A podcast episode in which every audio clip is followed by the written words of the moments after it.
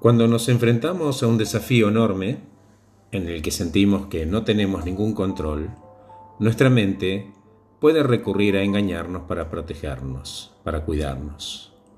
No nos gusta sentir que estamos fuera de control al enfrentar cosas difíciles o desconocidas.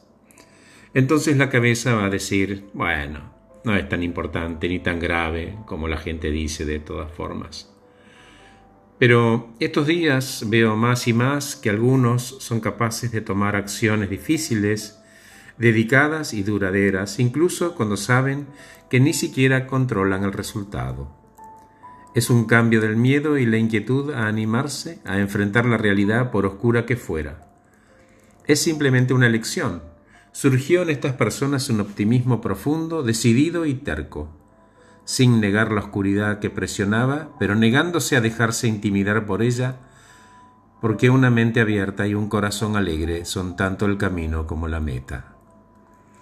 Ese optimismo terco es poderoso.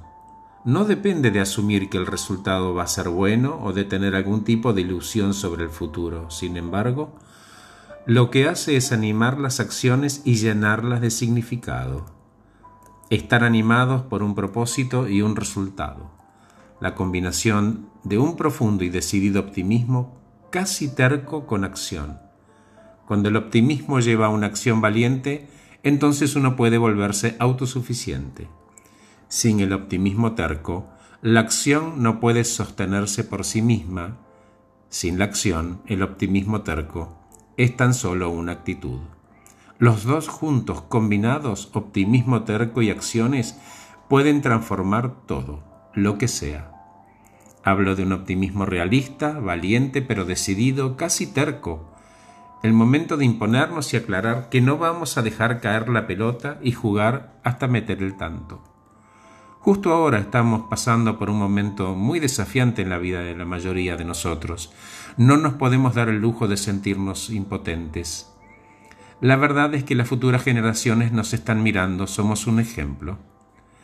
El éxito verdadero y el fracaso verdadero son posibles en esa transición, lo que hace de este el momento más emocionante para estar vivo, porque una mente abierta y un corazón alegre son tanto el camino como la meta.